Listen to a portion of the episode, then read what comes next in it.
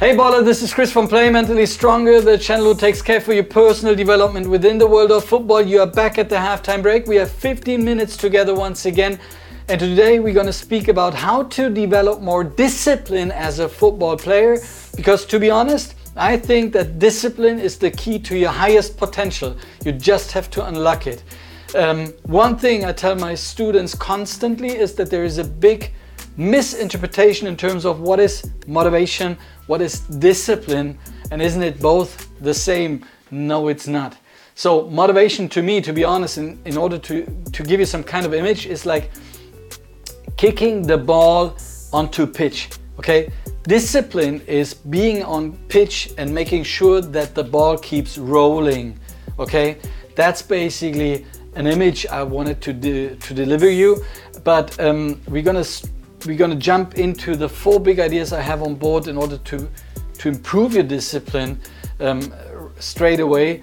And um, number one, number one big idea is set goals. And I know that I'm not the first coach who's who's telling you that you need to set goals, and you are definitely right. There's just two ways of setting goals. I want to deep dive a little bit into and give you some kind of impression. So the first thing is to set smart goals, okay? So what does it mean to set smart goals? Smart means specific, measurable, attainable, relevant, and time bound, okay? So let's say you're gonna improve your shooting accuracy, um, then it's it's important. I mean, it is a specific goal to improve your shooting accuracy. It is measurable in case you're gonna put some kind of measurement behind, but make sure that the measurement you're gonna choose is going to be attainable because you know, whenever you want to improve something um, which isn't really necessary and attainable for you, then it doesn't make sense. If you're gonna um, define, for example, uh, for example, a specific measurement behind um, how to improve and, and when to arrive, you know, um, then uh, make sure that it is definitely attainable because otherwise uh, you will be overwhelmed to a certain extent, okay? If the goal where you're working at, so if somebody comes over to tell you that you need to work on your um, shooting accuracy, but the, the topic itself or the objective itself is not relevant to you, then it doesn't make sense, okay?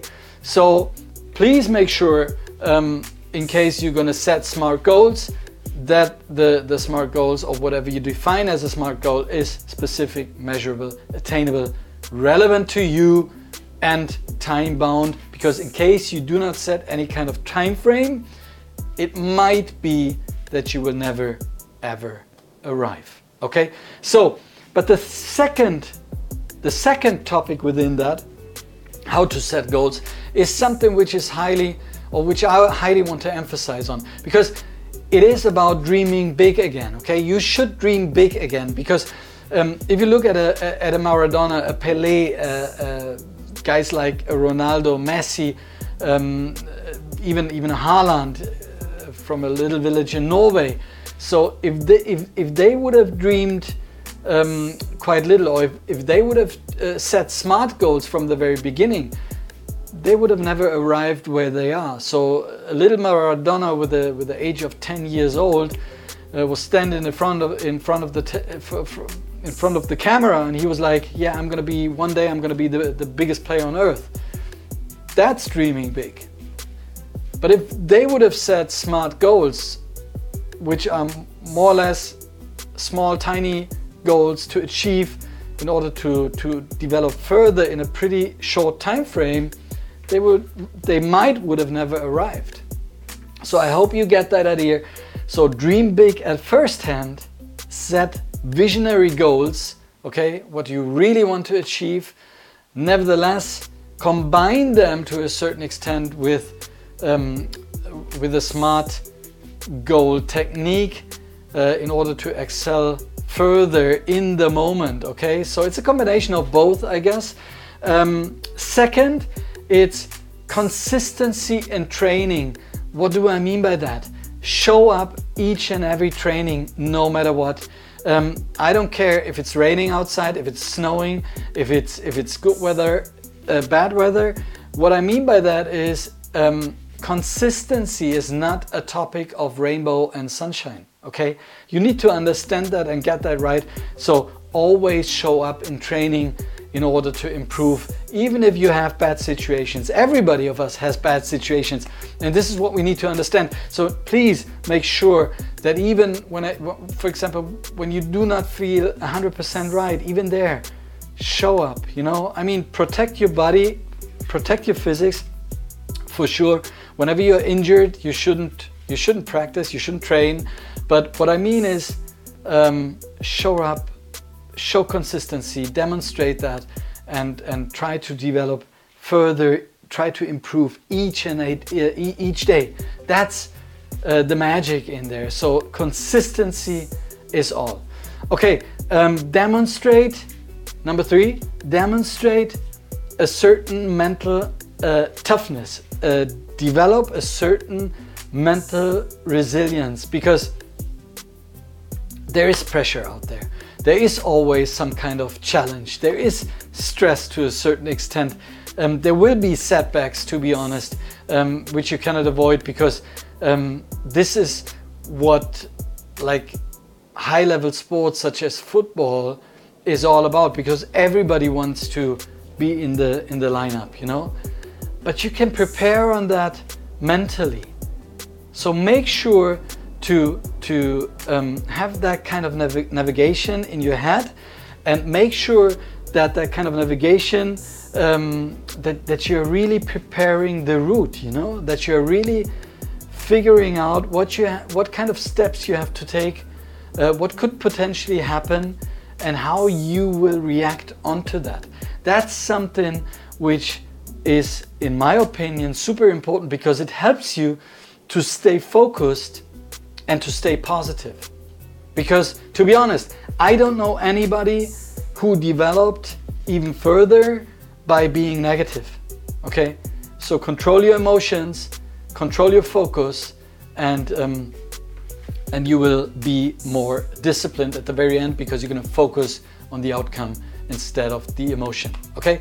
So um, number four, um, it's about accountability and it's about support. Understand that the thing is bigger than yourself. Understand that, that you need to get a great team behind you. If, if, if you do not trust me look the video for example of conor mcgregor when he's talking about his team and how he treats the team. Yeah it's it's in it's incredible magical. So make sure to have a great team of people behind you that you have a great team that you have a great staff of people behind you who are really supporting you um, I'm not talking about guys which are uh, um, which give you too much a, a, place of solace. You know, it's like just you know. Uh, no, it's about people challenging you, but holding the space whenever you need it. Okay, so um, this is what you really need. You need a strong, be, a strong team behind you, um, because the stronger they are, the, strong, the stronger you are. Okay, so um, consciously improve, be hungry, um, because you're gonna push each other. Okay, you're gonna push each other through the different kind of phases and challenges, and um, just be hungry. You know, just look for more. Play that kind of mental striker, um, which is highly necessary. Okay, so what's the conclusion of um, of the topic of um, how to improve your discipline. So, discipline is a journey, okay? You have to understand that. It's not a one off, it's not a one way street, okay? Um, it, you have to imagine that it requires goals that you need to define and need to set. It needs to to a, certain consistency, a certain consistency on the training pitch. It needs some kind of mental toughness um, and it needs a strong support at the same time from your team, from your mentors, from your spouse, um, from your loved ones, um, whomever. Okay, this is what you need to understand. Discipline is what sets the champions apart from mediocrity, I would say. Okay, so embrace the process. Okay, embrace the process. Stay committed to your journey and never stop, never rest. Be hungry. Go out there. Show the world that you are able and capable of achieving the goals you're going to set, hopefully in the future or for your future. So play mentally stronger. I'm ready to serve you whenever you are. In case you like the video, leave me a like, give me a comment down below and share that kind of video with three more players. Do me the favor because in today's world, we need more mental stability, more mental positivity. So see you next time. Looking forward to the next video here together with you. Talk to you soon. Bye bye.